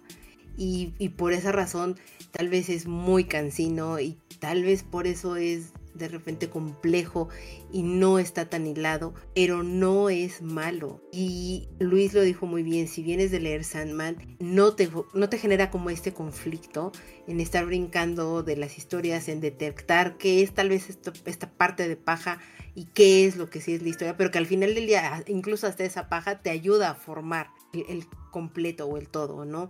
De, de lo que es. Entonces, yo tampoco digo lo odio, porque no lo odio, pero no es de mis preferidos de, todo lo que he leído de Neil Gaiman hasta ahora. Sin embargo, sí lo tengo en una muy buena estima porque es un libro con el que me la pasé muy bien. Es un libro que sí disfruté. Y quieren entrar de nuevo, siempre lo voy a decir, si quieres entrar con Neil Gaiman, este tal vez no sería el libro que yo recomendaría porque de verdad se nota que no es, es, o mejor dicho, se nota que es de los primeros trabajos que tiene este hombre en el sentido de escribir ya totalmente como libro o prosa como tal. Entonces es como, denle, o sea, léanlo, sí, definitivamente léanlo, y más si ya entraron al autor, pero léanlo después de haber conocido un poco más y, que puedan tener como este punto de comparación entre su propia literatura y, por supuesto que les interese y les llame la atención el tema de los dioses y, y todo esto, porque si no, la verdad es que lo, van a terminar odiando posiblemente. En fin, eh, vayamos cerrando ya ahora sí esto muchachos, porque ya nos estamos alargando muchísimo, no les quiero robar más tiempo. César. Nosotros nos encanta estar hablando. pero no, no, no, controlémoslo. Le prometí a David que me iba a controlar y que íbamos a entrar en el redil, entonces no quiero cumplir mi promesa. Este, César, en una, en una calificación del 1 al 7, como es clásico aquí en tipos móviles que calificamos, ¿qué calificación le das a este libro y por qué? Le doy un 5 porque me parece que el libro entretiene, el libro tiene cosas positivas, es como lo hemos mencionado ya, hasta el cansancio lo he dicho, es bastante accesible y por lo menos en, a mí, en mí sí repercute. Creo que repercute un poco también porque yo sí conozco esa zona del Middle West, esa zona por donde se mueven bastante eh, los personajes de la obra, de hecho ahí, por ahí nací, entonces este me gusta y repito, no será el mejor libro de ciencia ficción, no será incluso el mejor libro de Daniel Gaiman, pero a mí sí me aporta el libro, sí me gusta. Sí le doy un 5. Perfecto. Jan, ¿qué calificación le pones? Mejor te doy la de los hijos de Nancy, ¿no? Hablaremos en su momento, no importa, puede ser, bueno, lo menos que tenemos es uno, también es válido. Ay, no, yo sí le doy un 1. Ya quedó muy claro porque tú le habías dado uno, a ti te quedó de ver muchísimo, está bien y es muy válido, Jan. De nuevo, no fue para ti y está perfecto. Luis. Lo mismo, yo le doy un 5, o sea, no, 5, 5, 5. Dije 5. Está bien caro llamado, no La reacción de ¿uno? ya me voy, ya me voy. No. No, me refiero, o sea, dices, es que me gusta y todo, le doy un uno, ok. No, o sea, lo mismo le doy un 5 de que justamente me gustó. Y entiendo que no es para todos, pero y tampoco es como la gran maravilla que todos tengan que leer, ¿no? Igual cumple, es bastante interesante para los fans de, de la mitología y de la obra de Gaiman, pero pues hasta ahí, realmente. Está por arriba de la media. Sí, correcto. También le doy un sólido 5, creo que es un libro de 5 no es una mala calificación, es un buen libro, si quieren darle la oportunidad porque les gusta el autor, etcétera, adelante, pero de nuevo, bajo, bajo ciertos parámetros y todo, no es de las mejores eh, obras de Gaiman, pero sí, como bien dijo César, es un libro que te aporta demasiado. Y como bueno, ya saben, es costumbre, siempre nos llevamos una frase para la vida de uno de los libros, ya sea para bien o para mal, eh, pero siempre te dejan alguna frase al menos en la vida. Entonces, ¿ya nos quieres compartir tu frase? Sí. La ficción nos permite deslizarnos al interior de otras cabezas, de otros lugares y mirar a través de los ojos del otro. Bonita, bonita frase, este, lo cual es cierto, la ficción es, es misteriosa. ¿Tú, César? Voy a hacer trampa, voy a hacer un hoster comodín, voy a dar dos. La primera es que un pueblo no es un pueblo si no tiene una librería. Eh, se puede llamar a sí mismo pueblo, pero si no tiene una librería, pues no está engañando a nadie. Esa sería mi primera frase. Y la segunda es una frase que le dice Basta de sombra en el capítulo 13, que dice, no solo no hay finales felices, sino que no hay ningún final. A mí me hizo super conexión a la parte final este, de Watchmen, eh, de la novela gráfica, cuando habla el doctor Manhattan con Adrian Bate, donde él le dice, este, al final nada termina. Realmente nunca nada termina. Lo que podemos decir que termina son cosas de los que no sabemos cuáles van a ser sus efectos y sus consecuencias. Entonces me quedo con esa frase. Me gusta, me gusta y me gusta más cómo la enlazaste con otra gran historia. Luis. Yo también voy a aplicar la del comodín. Por favor. voy a usar dos y son frases justamente del libro. De, la gente imagina y cree. Y esa creencia, esa creencia firme como la roca, la, es la que hace que las cosas sucedan. Y creo que prefiero ser hombre que Dios. No necesitamos que nadie crea en nosotros. Seguimos adelante como podemos. Eso es lo que hacemos. Ay, ambas, son muy buenas frases también y, me gustan. De hecho, la segunda estaba a nada yo también de ponerla. Me alegro de. Es buenísima. También, son trampas porque yo también tenía dos. Okay. Di la otra. Sí, digo la otra. Es que esa la tengo en el. Aquí tengo el libro a mi lado, ¿eh?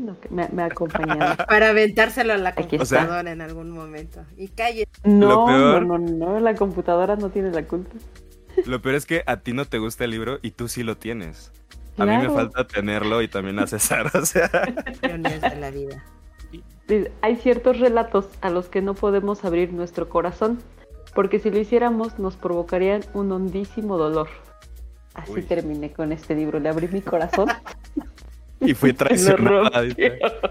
no, no es cierto, está muy bonita la, la frase. es muy bella, la frase es muy bella. Gaiman tiene buenas frases, no podemos negar eso. Gaiman tiene muy buenas frases. Sí. muchas cosas, pero tiene muy buenas frases. Em, bueno, yo solamente les voy a dar una. Tengo muchas frases, pero solamente les voy a dar una. Es, las ideas son más difíciles de matar que las personas, pero también se pueden eliminar. Eso sonó como a mí. Sí, Así de que hecho. ya, no, no es cierto, no es cierto, no. Sí, así que no te gustó. ya me voy a dormir. Así que no te gustó el libro, Brian. Dice. Creo que esa frase lo que la hace luminosa es que es muy cierta. Se pueden eliminar las ideas. Se puede. No sé por qué sentí escalofrío. Sí. Sí, sí, sí, no, no. No va con dedicatoria para nadie, ni mucho menos. ¿Segura? A mí también. Yo aquí también la tengo. De hecho, la quería decir, pero dice, no, pues que, ¿cómo hilarla? Pero ya, ya, ya vi la amenaza. No, no, cero amenaza, cero amenaza. Eh, dijimos, este es un espacio libre y, es un círculo de confianza para todos. Es un, espacio, seguro. Y vayámonos despidiendo. De verdad, muchas, muchas gracias por venir a platicar y a ñoñar y nerdear aquí conmigo de Neil Gaiman y de American Gods a los tres. De verdad se los agradezco infinitamente y sobre todo porque ya es súper tarde y muy, muy noche. Entonces, eh, César, de verdad, muchas, muchas gracias por haber venido a tomarte el tiempo y venir a platicar de este libro. Un placer, eh, espero que la aportación haya sido buena dentro de lo que cabe. Y un placer, la verdad, venir y compartir. Y siempre es interesante oír las impresiones y las opiniones de los demás, tanto a favor o en contra. Eh, yo quedo muy contento con el programa, ojalá los demás también. Yo quedé contentísima y por el contrario, muy atinadas como siempre tus aportaciones, César. Entonces, de verdad, muchas gracias. Por favor, da tus redes, donde te escuchan, donde te encuentran, todo, por favor. Ok. Eh, mis redes, este, estoy en Twitter con un nick espantoso, pero ya no hay vuelta atrás. Es arroba 2 escroto. Sí, así como suena, arroba 2 escroto. Ahí me pueden buscar este, en Twitter. Normalmente hablo mucho de cine, hablo a veces de anime, hablo a veces de literatura. Y tengo un programa, es pequeño, es muy humilde, pero lo disfruto mucho haciendo. Se llama Dream Match. Es un podcast que trata pues de muchas cosas. Hoy por hoy creo que hoy es como una cebolla, tiene muchas capas. Eh, a veces está Carolina, Adam este, también a veces participa. Hemos hablado pues prácticamente casi como de todo. Ya hemos este, cubierto pues todo el espectro y simplemente agradecer a, Carolina por la invitación. No, muchas gracias. Y de pequeño tu programa tiene nada. De verdad, escúchenlo, se la van a pasar muy bien. los invitados y las personas que están ya de fijo se podría decir ahí en Dream Match, de verdad vale muchísimo la pena. Entonces, dense una vuelta para allá escuchar a César. Luis, de verdad, muchas gracias por querer venir a platicar aquí de American Gods. Te lo agradezco infinitamente. No, muchas gracias por la invitación. Me gustó otra vez compartir el espacio y, dialogar con, con, ustedes. Igual hoy me tocó el gusto de, o bueno, la suerte.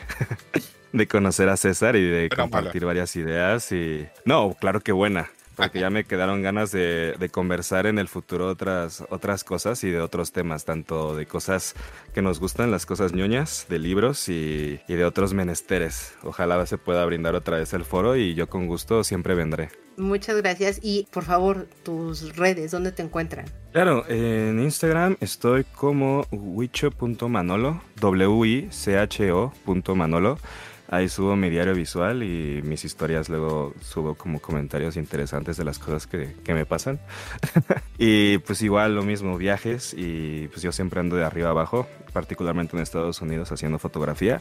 Entonces ahí subo bastantes cositas que me voy cruzando en el camino. Que también es muy divertido seguir a Luis y ver sus historias, lo que le pasen en el día a día. Síganlo, de verdad.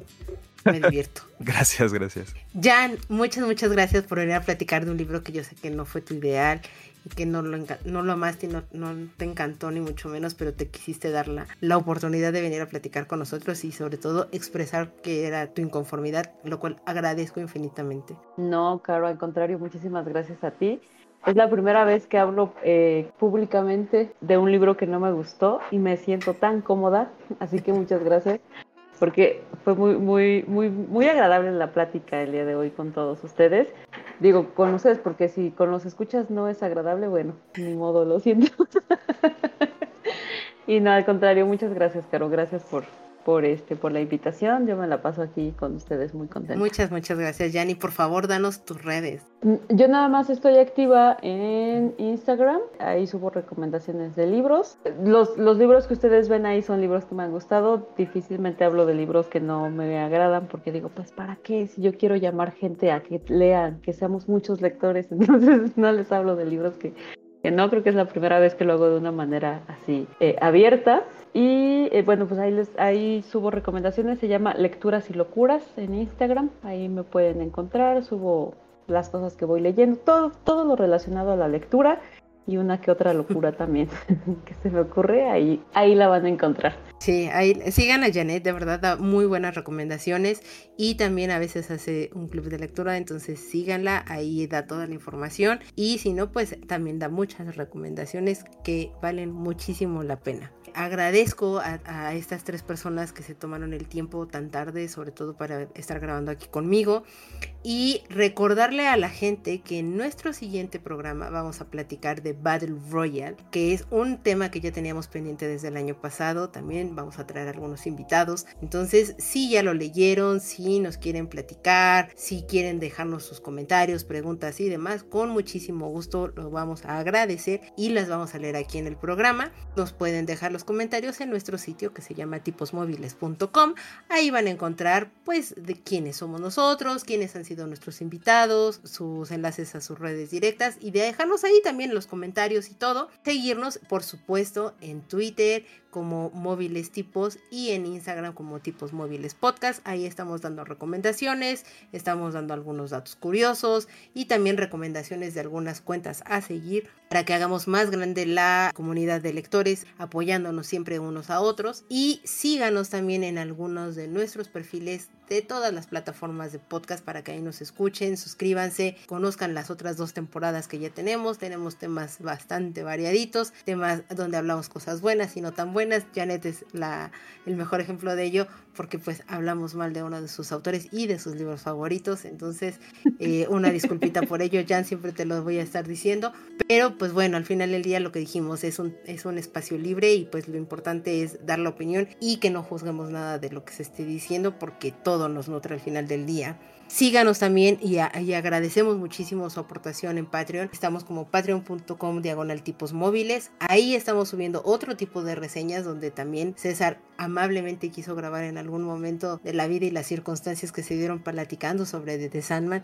Entonces dense una vuelta por allá. Pueden escuchar también los programas. Este programa lo van a poder escuchar muchísimo antes de que se haga público. Entonces síganos. Agradecemos muchísimo porque con eso podemos seguir creando más contenido y dándoles regalos y demás porque salen de esa, aportación o de esa pequeña gran aportación que es para nosotros para darles más cosas a ustedes como escuchas. Muchas gracias por llegar hasta este punto. Mi nombre es Carolina y nos escuchamos hasta la próxima. Nos vemos.